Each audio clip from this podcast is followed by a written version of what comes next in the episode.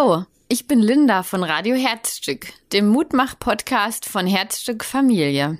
Hier erwarten dich ermutigende und spannende Geschichten, Traumreisen, Fragen und Themen, die dich dabei unterstützen, wieder mehr Zuversicht, Vertrauen, Freude und Mut zu finden. Heute starten wir brandneu mit unserer ersten Folge des Hörbuchs Mara und Mr. Riddle, ein unerwartetes Geschenk. Mr. Riddle ist ein ungewöhnlicher Kater mit magischen Fähigkeiten. Er liebt das Geheimnisvolle. Also hört doch einfach selbst rein und lasst euch von ihm verzaubern. Viel Spaß und macht es euch gemütlich.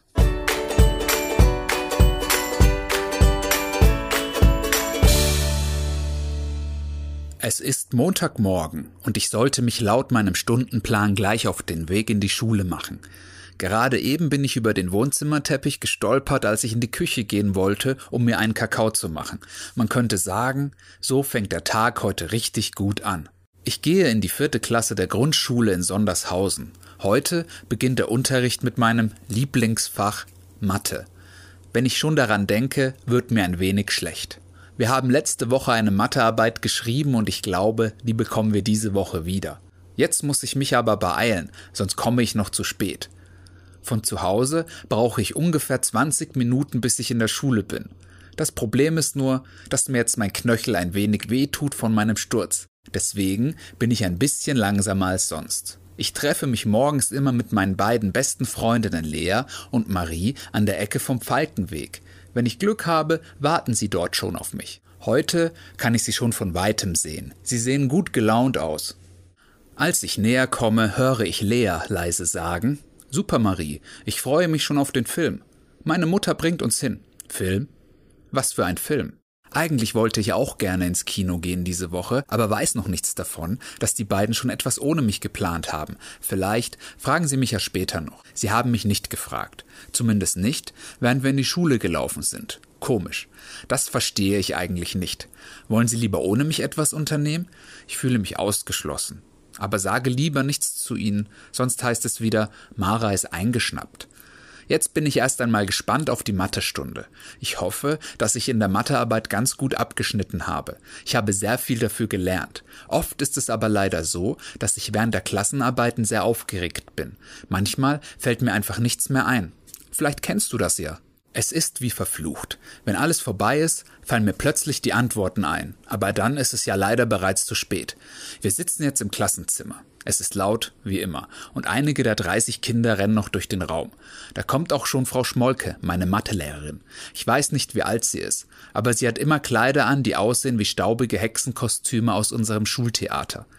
Sie hat zerzauste dunkle Haare, die wie ein Nest auf ihren Kopf zusammengezwirbelt sind und besitzt eine sehr hohe Stimme, so hoch, dass ich manchmal überlege, ob sie vielleicht einen Stein im Schuh hat. Heute Morgen scheint es ein ganz besonders großer Stein zu sein, denn sie quietscht gleich los, als sie die Tür hereinstürmt. Kinder, bitte setzt euch hin. Ich habe eure Mathearbeiten dabei. Die Ergebnisse sind nicht nur erfreulich. Das hört sich ja jetzt nicht besonders toll an. Naja, ich lasse mich überraschen. Frau Schmolke fängt an, die Hefte auszuteilen und zu jedem Schüler etwas zu sagen. Rechts neben mir sitzt Lea. Sie freut sich, denn sie hat eine 2 plus geschrieben. Ich glaube, sie ist Frau Schmolkes Lieblingsschülerin. Toll, Lea. Das hast du wieder super gelöst. Ich bin stolz auf dich, sagt Frau Schmolke, während sie hinter Lea und mir steht. Ihre blaue Samtjacke riecht ein wenig so wie unser Dachboden. Ein Teil der Jacke hängt ganz leicht auf meine Schulter. Ich würde sie am liebsten von dort wegschieben. Mara, pustet sie dann in mein rechtes Ohr. Wo warst du denn mit deinen Gedanken bei der Mathearbeit? Ich kann nicht erkennen, dass du Fortschritte machst. Hörst du mir in meinem Unterricht überhaupt zu? Ich überlege kurz, was ich entgegnen soll. Mir fällt nichts ein. Dann sage ich leise, ich habe sehr viel für die Mathearbeit gelernt. Frau Schmolke plustert sich ein wenig auf und stemmt die Arme in ihre breiten Hüften. Zum Glück ist die Jacke nun wenigstens weg von meiner Schulter. Dann quietscht sie entsetzt und mit hoher Stimme Das kann ich kaum glauben. Leider hat es nicht für mehr als eine fünf gereicht. Wir müssen schauen, wie es um deine Versetzung steht. Es sieht nicht gut aus, Mara. Sie kratzt sich an ihrem Haarnest und geht stumm eine Reihe weiter nach vorne. Na toll. Jetzt habe ich auch noch eine fünf geschrieben. Wie soll ich das jetzt meinen Eltern erklären? Das ist schon die dritte Fünf in diesem Schuljahr. Mir ist ganz schlecht. Am liebsten würde ich sofort nach Hause gehen und mich dort verkriechen. Ich habe keine Lust, gleich in der Pause mit Lea und Marie zu spielen. Sie sind gut gelaunt und freuen sich über ihre Noten und darauf, dass sie zusammen ins Kino gehen. Für den Rest der Stunde höre ich nicht mehr zu, was Frau Schmolke sagt. Ich schaue aus dem Fenster und male mir aus, was meine Eltern wohl zu der Fünf sagen. Dann überlege ich noch ein wenig, was ich vielleicht beim Lernen falsch gemacht habe. Ich kann einfach gar nichts. Ich fühle mich dumm. Wenn das so weitergeht mit Mathe, dann, ja, dann kann ich wahrscheinlich nicht aufs Gymnasium gehen. Mein großer Bruder Max geht seit drei Jahren dorthin und meine Eltern sagen immer, dass das für mich auch das Beste wäre. Plötzlich werde ich von der Klingel aus meinen Gedanken gerissen. Alle stehen auf, rennen nach unten zum Schulhof. Was mache ich nur? Ich gehe erstmal zu den Toiletten. Dort bleibe ich, bis die Pause vorbei ist. Ich möchte mit niemandem reden. Als ich nach der Pause wieder in den Klassenraum komme, fragt Lea, wo warst du denn in der Pause? Wir haben dich gesucht. Ich überlege kurz und sage, ich war noch beim Kiosk. Das hat irgendwie echt lange gedauert, weil die Schlange nicht kürzer wurde. Okay, sagt sie. Ich sehe ihr an, dass sie mir das nicht glaubt.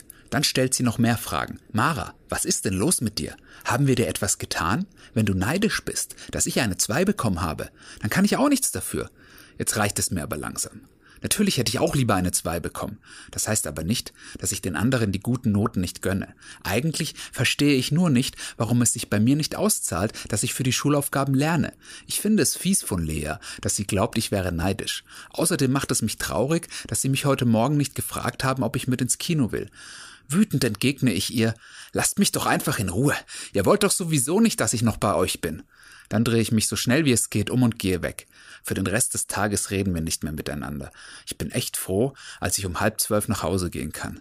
Je näher ich unserem Haus komme, desto weniger froh bin ich, bald nach Hause zu kommen. Ich muss ja meinen Eltern noch von meiner Fünf in Mathe erzählen. Am liebsten würde ich sehr weit weglaufen. Plötzlich sehe ich Lukas mit seinen drei Freunden vorne in der Ecke zu unserer Straße stehen. Er wohnt bei uns in der Straße, ist drei Jahre älter als ich und hat immer einen blöden Spruch auf Lager. Der hat mir heute noch gefehlt. Leider gibt es vorher keine Abzweigung. Ich muss an ihnen vorbei. Ich gehe jetzt ein bisschen langsamer und hoffe, dass sie in der Zwischenzeit verschwinden. Dann hole ich mein Handy heraus und schaue mit Absicht die ganze Zeit auf das Display. Ich kann hören, dass sie noch immer an der Ecke stehen.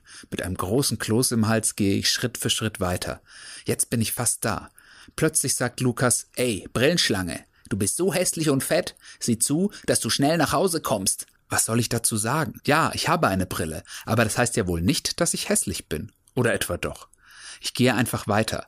Gleich habe ich es geschafft. Als ich fast schon um die Ecke gelaufen bin, höre ich noch einen der anderen rufen, rote Haare sind out, geh mal zum Friseur. Auf der Zielgeraden zu unserem Haus kann ich dann nicht mehr anders und mir laufen die Tränen über die Wange.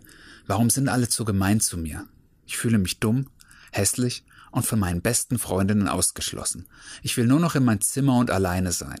Zum Glück ist meine Mutter noch nicht von der Arbeit zurück, als ich die Haustür aufschließe. Mein Bruder ist noch in der Schule. So schnell war ich, glaube ich, noch nie in meinem Zimmer. Ich renne die Treppe nach oben, schlage die Tür hinter mir zu, schließe ab und werfe mich auf mein Bett. Es dauert keine Minute und schon kommen mir wieder die Tränen. In diesem Moment weiß ich einfach nicht, was ich machen soll. Mir ist nur noch nach Weinen zumute. Nach einiger Zeit, die ich dort auf meinem Bett liege und weine, höre ich ein leises Brummen hinter mir auf der Fensterbank. Was könnte das denn sein? Vielleicht eine von diesen großen Fliegen, die immer so laut summen? Ich setze mich hin und schaue über meine rechte Schulter hinüber zur Fensterbank. In dem Moment, als ich zum Fenster blicke, kriege ich den Schreck meines Lebens und falle fast vom Bett. Träume ich? Auf der Fensterbank sitzt ein ziemlich großer grauer Kater mit strahlend grünen Augen und einem weißen Bauch. Seine Pfoten sind auch weiß. Um seinen Hals ist eine samtige türkisfarbene Schleife gebunden und sein Fell glänzt sehr schön. Er grinst mich an. Moment. Er grinst mich an? Seit wann können Katzen lächeln? Ich starre ihn an und frage mich immer noch, ob ich vielleicht eingeschlafen bin und dies gerade einer meiner lebhaften Träume ist. Ich überlege, dass ich das am besten herausfinden könnte, wenn ich aufstehe und versuche, den Kater zu berühren. Ich muss testen, ob er echt ist. Das alles ist mir schon ein wenig unheimlich. Aber ich gebe mir einen Ruck, stehe auf und laufe langsam auf den gut gelaunten Kater zu. Er bewegt sich nicht. Er sitzt dort auf der Fensterbank und lächelt mir zu. Als ich direkt vor ihm stehe, strecke ich langsam die linke Hand aus, um seine Ohren zu streicheln. Kurz bevor meine Hand das Fell an den Ohren berührt, höre ich eine Stimme. Bitte nicht an den Ohren. Da bin ich kitzelig. Wer hat das gesagt? Die Zimmertür ist zu. Ich bin mit dem Kater allein. Ich schaue ihn an und frage, Hast du das gerade gesagt? Nun ist sein Grinsen verschwunden und er schaut mich mit ernster Miene an. Ja, wer denn sonst? Ich mag es nur nicht, wenn man meine Ohren streichelt.